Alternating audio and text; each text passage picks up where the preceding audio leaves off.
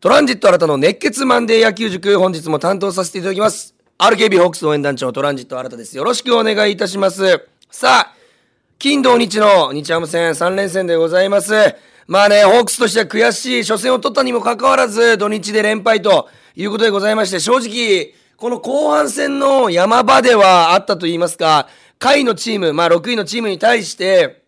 まあ、3立てということで、乗り切ると、まあ、オリックス、ロッテが見えてくるのかなというところでの負け越しは、まあ、ちょっと、まあ、リアルというか、現実的に言うとかなり痛かったのかなというふうに思います。やっぱホークスは、あ3位ということですけども、かなり上位とね、えーゲーム差がありますんで、ここを詰めるためには、オリックスが負けてる時、ロッテが負けてる時に、勝つというね、この流れが特に必要になってくる。えー金曜日はホークスだけ勝ってオリックスロッテ負けてますんで、非常にチャンスだったと。まあその中で、えー勝てなかったというのは非常に痛いですし、ロッテはそこから2連勝、で、オリックスも1勝してますんで、またちょっと差が開いてしまったということでございます。そして何より、えー金曜日ですね、8月11日、えー私、トランジット新た、えー今年1回目、通算3回目のゲスト解説ということで、RKB エキサイトホークスにて、えー、プロ野球選手でも何でもないやつが、えー、解説をさせていただくと、えーいうことでございまして、やっぱ、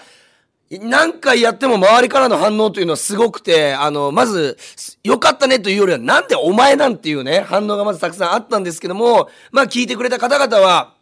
まあ非常に分かりやすかったよとか、えー普段聞けないこと聞いてよかったというふうに言ってもらえたんで、まあ非常に、えー嬉しかったですし、えーまあ実際ね、その試合を勝てたというのが、何より嬉しかったかなと。えー過去2回の解説で、あと RKB、えーエキサイトホークスの中、まあテレビ放送の中、で応援団長として柳田選手に、この表彰した時も MVP の負けてますんで、で、鷹の祭典の、あの、祈願まで行ったのに一勝8敗負けてます。あの、はっきりとこの RKB のお偉いさんから、お前だけで借金7ぐらいあるからなっていう風に言われるぐらい、自分の時にね、関係がある時に負けちゃってるから、もう意地でも勝ちたかった。だから、あの日解説してた時の同点で迎えた八浦の3点、俺多分世界で一番喜んだもん。す、もうガッツポーズをね、してしまったんですけども、まあその放送は HBC 北海道放送にもね、北海道のああラジオ局にも流れておりまして、えー、まあ日本ハムファイターズの選手も本当に素晴らしいですし、ホークスの選手も素晴らしいと。えーということで、まあ野球の面白さとかね、野球の魅力をね、特にこの試合のね、この流れの魅力だったり、そういうところを中心に話させていただきました。これラジコでまだ聞けるのかな？まだ聞ける？もう聞けない。聞けるギリ聞けるはずなんで、ぜひ皆さんね、聞けるシーンは、まあ、時間あるとこだけでも聞いてほしい。特にね、聞いてほしいところが、えー8回裏の、おーホークスの攻撃で、ダイソー周東さんが三森さんの打席出たんですけど、そこの時に、あの、相手のバッテリーミスがあったんですけども、まあ、一塁から周東さんの足なら三塁行けたはずなんですけども、相手ファイターズの奈良間選手の、た、あの、ボールをね、キャッチャーから投げられてないのに、タッチするふりして、周東さんを塁を進ませなかったというシーンが細かくね、解説してありますんで、ぜひそこ聞いて、えーいただきたいなというふうに思います。時間的には、えー3時間ぐらい経った時かな、あーだと思いますんで、ぜひ聞いていただきたいなと。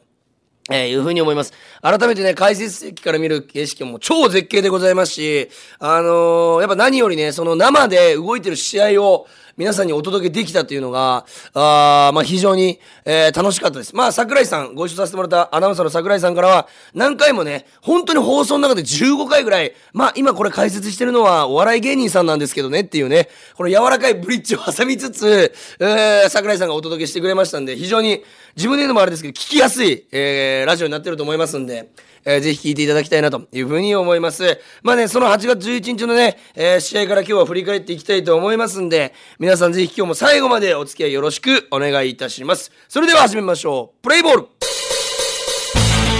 トランジット新たの熱血マンデー野球塾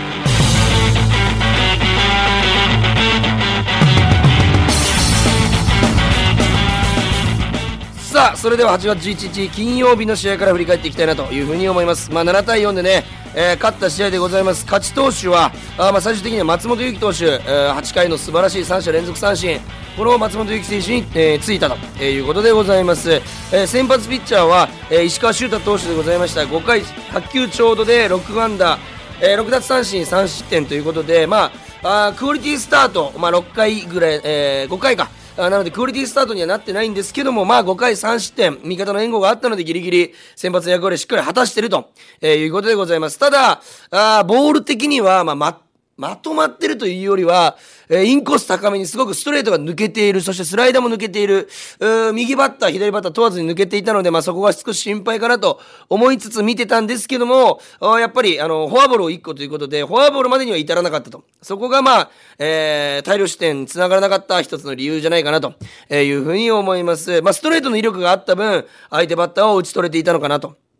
えー、いうふうに思います。まず1回の表ね、まあ、2番バッターにヒットを打たれて、えー、まあ、盗塁も成功されて、ツーアウト2塁になるんですけども、ここね、清宮選手と万波選手どっちで勝負するといったところで、4番清宮選手をフォアボールで出してしまって、まあ、万波選手に初球をレフト前と。おまあ、コースも甘かったですけども、万波選手がね、えー、変化球を柔らかくついていったというのが、まあ、万波選手に軍配が上がった要因なんですけども、まあ、コースが甘かった分、レフト前に運ばれたかなと。ただ、1回の裏ね、すぐさま、三森選手がこれね、先頭打者ホームランで追いつくんですけども、あの、三森選手って初球の変化球であれ、ストレートであれ、ストライクだったらどんどん振っていくんですよ。特にもう初回でもどんどん行くというところにもかかわらず、初回珍しくど真ん中のストライクを見逃して、三森さんが、しかもストレート、絶対に大好きなところ、まあみんなが好きなんですけども、好きなコースを、え見逃したと。まあ、僕解説しながら、桜井さんに、これちょっと不気味ですねっていうね、まあ、後だったかな？不気味だったんですっていう話したんですけども、すると直後のストレートを、えー、まあ、ライトスタンドに、えー、ドライナーでね、ほんと弾丸ライナーで運んだという球だったんですけども、初球の方が甘かったんですよ。2球目の方が高い球で威力があった球にもかかわらず、しかも外角の球をスタンドに運ぶと、今の三森選手の調子の良さをそのまま示したようなホームランだったんじゃないかなというふうに思います。そして2回の裏ですよ。これね、ほんと何回も皆さん聞いてほしいし見てほしいんですけども、えー、6番リチャードさんから1番三森さんまでのこの5連打、6、7、8、9、1、三森さんまでの5連打、素晴らしかった。まあ、中村晃選手の内野安打、リプレイ検証でセーフになったとこもそうですけども、今宮さんがね、ノーアウト1、2塁からバントを失敗して2ストライクになるんですよ。そこからファールファールで粘って、えー、1、2塁間にヒットを打った。ここは、ここがまあこの試合の一つのターニングポイントじゃないかなというふうに思います。まあ遅れなくても逆方向に打って、進塁打、犠牲バントと同じっていうふうにしようとしていた、まあや、今宮選手の気持ちがそのままライト前に現れたと。ああ、結構厳しい球だったんですけども、肩の力抜いてというか、体に全く力が入ってない力感がなく、うー、歩幅も狭く、少し踏み込んでという一番気持ちのいい右打ちでございました。ここのノーアウト満塁のチャンスを野球はなかなかね、点が入らないとよく言われるんですよ。で、ここで最初に立ったバッターボックス、甲斐選手がどんなバッティングをするのかというのがこの試合を決定づけるなと思ったんですけども、甲斐選手が初球のね、インハイのストレート、本来ね、初球だったったり、この1打席目だったら詰まっちゃうところをしっかりとレフト前に運ぶ。で、三森選手も初球をライト前タイムリー。まあ、ノーアウト満塁の時点で2点を取れたと。まあ、そこからね、2番、3番、4番アウトになってしまうんですけども、非常にいい攻撃だったんじゃないかなというふうに思います。えー、まあ、そこで打てなかった、まあ、凡退してしまった2番、3番、4番の牧原、柳田、近藤で逆に4回裏は1点取ったと。いうこの素晴らしい流れ。やっぱここができるかどうかっていうのが、このホークスこれから勝っていけるかどうかの狭間といいますか、ターニングポイントでございますんで、ここができたのは非常に大きかったのかなというふうに思います。ただね、取られた、あ、取った直後に、まあ、取られるというのが一番こ、ちょっとこの、試合の流れ的にはきついという話よくしてるんですけども、まあ、ここは5回の表、ツーアウトを簡単に取ったんですけども、ヒット、ヒット、そして、フェンス直撃のえー、タイムリーツーベースで、まあ、マルティネス選手がタイムリーツーベース打って、えー、4対3と1点差に迫られる。そして、7回の表は、えー、ツーベース、フォアボール、ヒットで、ショートゴロの間に1点と。まあ、ちょっとね、えー、次の1点どっちが取るというところで7回表に先にハムに取られた。さあ7回終わって4対4どうするといったところで、8回表、先ほど言いました勝ち投手の松本幸投手が3者連続三振、しかもこれ13球ですね。13球で打ち取っていい流れで持ってくる8回の裏、えー、やはり、えー、ここは、あのー、まあ、こういう 3, 3得点するんですけども、大量得点につながるときは、フォアボールからと。しかも9番甲斐選手のフォアボールから始まって、えー、三森選手のタイムリーツーベース、そして、牧原選手の時にパスボール、そして近藤選手のタイムリーツーベースということで、もうホークスいけいけと、この時点で試合を決めたというところでございます。えー、まあ先ほど言ったね、三森選手のえ打席での周東さんの盗塁の時の奈良間選手のこのフェイクプレーというものがあったんですけども、えー、の、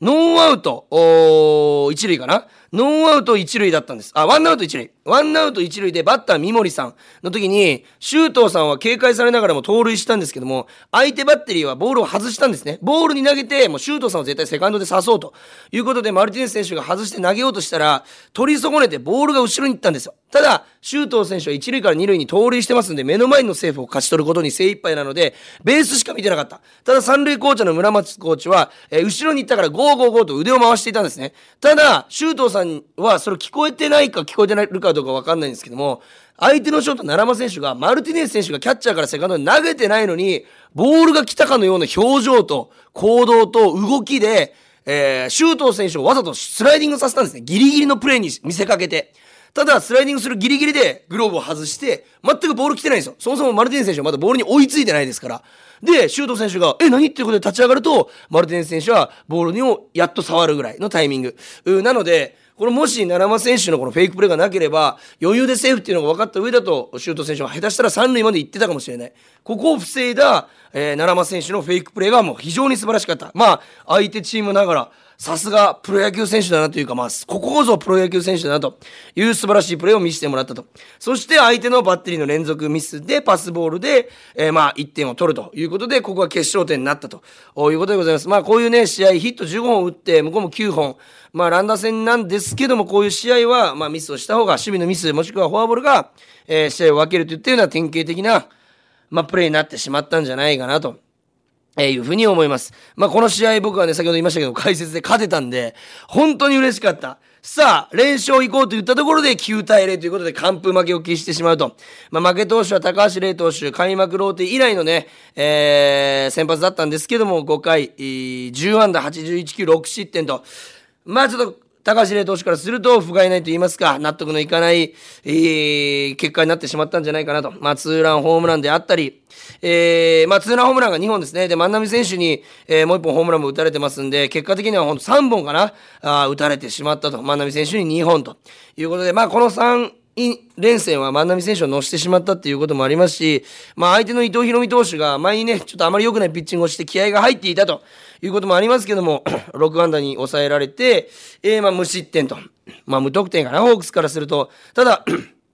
試合を動かすとするならば、初回の三森選手の先頭をね、えー、出たところとか、2回の裏も先頭柳町選手が出てる。3回裏もデッドボールで甲斐選手が先頭で出てる。こういったこの3イニング連続、序盤でこの相手ピッチャーを崩せなかったというところが、えー、一番不安定な立ち上がりを捉えることができなかった、まあ一番の要因かなと。ここもし1点でも取っていればまた試合が変わったのかなと。この1日3回の先頭バッターが、あ試合を分けたターニングポイントかなというふうに思います。ただね、この3回、あ9回の表とかね、6-0っていうのはわかるんですけども、こういうところで、えー、まあ、変わったシーンの投手が、えー、点を取られてしまうと。いうところを見ると、ちょっとこのまだホークス隙があってしまってるのかなと、こういうところを、まあ、スッと終われるかどうか、まあ、以前もね、又吉投手が、あ9回表に出てきて、えー、3人で締めるというところあったんですけども、まあ、その試合は勝ち試合だったんですけども、点差がある時に三者凡退で終われるっていうことはリリーフとしてとても大事ですし、まあ、印象としてね、首脳陣に対していいっていうのもありますんで、まあ、こういうところの失点を防いでいかないと後半きついのかなというふうに思いました。そして昨日8月13日日曜日、まあ、結果的には5対3と2点差で敗れてしまいました。勝ち投手は上原投手、負け投手はスチュワートジュニア投手ということで、スチュワート選手は、まあ、5回90球4失点と、まあ、最近で言うと今までで、まあ、最近で言うと、まあ、あまり良くない方だったと。しかもこの4あ3回の表？は2アウトからの得点でございますし、この先制点をやりたくないところで9番、1番と連続アウト取って、ここもやはりフォアボールから始まってるんですね。フォアボール、そしてツーランホームランと、やば一番苦しい流れ、えー、5回までに4-0とリードされるんですけど、まあ、6回の裏ですよ。3番柳田選手、そして4番近藤選手のツーランホームランということで、やっぱり頼れる近藤選手、もうこれで何本目になるんだ？かなり、えー、キャリアハイが12だったはずなので、これで18本目。本当にキャリアハイでございます。まあ、たとえ、あのー、まあ、例えばというか、えー、近藤選手がこれ、打ってなかったとしたら、このチームどうなってるんだっていう、この状況もありますし、実はこの解説をさせてもらった11日の次の日、12日土曜日に、えー、ドームでお客さん1500人と、甲斐選手と近藤選手と僕実はトークショーをしてきまして、これは初のお仕事なんでございますけども、あの、近藤選手とは初めてね、このお会いしてお仕事する。甲斐選手は3回目か4回目だったんですけども、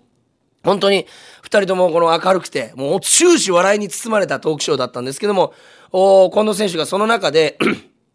まあ、なんでこのこんなにホームランが増えたんですかと、モチベーションにして、この長打力アップっていうのをモチベーションにしたっていうのをこのキャンプの時お話聞きましたけども、そんなにすぐなるもんですか？何を意識してるんですかって聞いたところ、まあ笑いながら、ホームランテラスがあるおかげですよっていう、この、なんてこのユーモアたっぷりの答え、そんなことないですよとは言いましたけども、本人の中では、あの、ペイペイドン実は嫌いだったと。えー、ファイターズ時代はすごく嫌いで、なんか芝も目もこの長いし、なんかどこに行ってもヒットにならない感覚があったけども、えー、やはりホーム球場にすると打ちやすくなったと。非常に嬉しい言葉も飛んでましたし、えー、まあその近藤選手にとってプレーしやすい環境というのもあるかもしれませんけども、やっぱりこの前回、この3週間前ぐらいの試合かな、もうそうでしたけども、この 劣勢の時に最初の1本1点誰が取れるかというと今ホークスは近藤選手なのかなと。この積極的なバッティングもそうですしこの劣勢の時でもしっかり初球から振っていける、えー、このホームランも初球を叩いた、えー、まあ柳田選手も初球を叩いてのライト前。そして近藤選手も初球のストレート叩いてのライトスタンドということでこの3番4番の初球攻撃が非常に大きいかったのかなと。そして7回裏のねこの増田選手のタイムリーヒットも本当に良くて、良くてというか、まあ、結果的に非タイムリーなんでいいんですけども、4対3と7回裏の時点で1点差に詰め寄れた。だからこそこの8回の表がもう非常に重要だったんですよね。ここをまず無失点で抑えることが、まあ、負けたとしても、この試合の流れとして非常に大事だったんですけども、8回の表、えー、6番野村選手に、えー、まあ、勝ち越しというか、まあ、勝ち越しじゃない、まあ、さらに突き放されるホームランを打たれてしまったと。ど真ん中の、ストレートをライトスタンドに弾かれてしまったと。あ、これカットボールですね。えー、スライダーか。真ん中のスライダーを野村選手にレフトスタンド。これでまあ勝負ありと。おいったところでございます。そこから8回、9回はまあ、9回はね、特に先頭出たんですけども、まあ、その後点につながらずということで、やはり、点を取られた後、もしくは取ったあ取られた後に、えー、取れるか、まあ、取った後に取られないかというところが非常にやっぱり大事だなというのをこの3連戦で再び学ばせてもらったような試合が多かったかなというふうに思います。まあ、えー、今週か、今週は京セラになるのかな、えー、明日からえー、ホークスは京セラドームで首位オリックスです。これ前回も言いましたけども、あ前回2連勝しましたし、3連勝したら3ゲーム、逆に、えー、3ゲーム縮まる、3連敗したら3ゲーム広がるというところですので、まあ後半戦はこのゲーム差っていうのをね、常にこの付きまとうもので、あんまりこの見ながらね、野球するのは、もし自分がこの選手だった時に順位を気にしながらね、僕も大学野球4年間順位を気にしながら試合しましたけど、あまり楽しくないと。まあもちろん上に行こうというモチベーションにはなるんですけど、まずはこの目の前のプレーということが非常に大事ですんで、我々もね、しっかり目の前のこの1試合1試合、ワンプレーワンプレー、1イニングワンアウトをしっかりと応援していきたいなというふうに思います。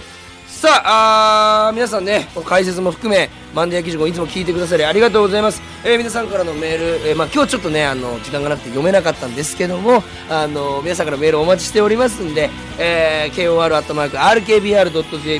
えー、小文字で kor.rkbr.jp までぜひ送っていただけると助かります本当に細かい、えー、感想少しの感想でも構いませんし質問疑問何でも構いません。こういうの解説してほしい。こういうコーナーやってほしい。何でも構いません。皆様からのメールお待ちしております。それでは今週も聞いていただきありがとうございました。皆さんぜひホークスをもっと熱くこの夏応援してほしいなというふうに思います。それではありがとうございました。ゲームセット。ここで Google ポッドキャストをご利用の方へお知らせです。Google ポッドキャストは2024年6月23日をもってサービスを終了します。引き続きこの番組をお楽しみいただくには、ラジコ、アップルポッドキャスト、スポティファイ、アマゾンミュージック、YouTube ミュージック、いずれかのアプリをご利用ください。これからも RKB ラジオのポッドキャストをお楽しみください。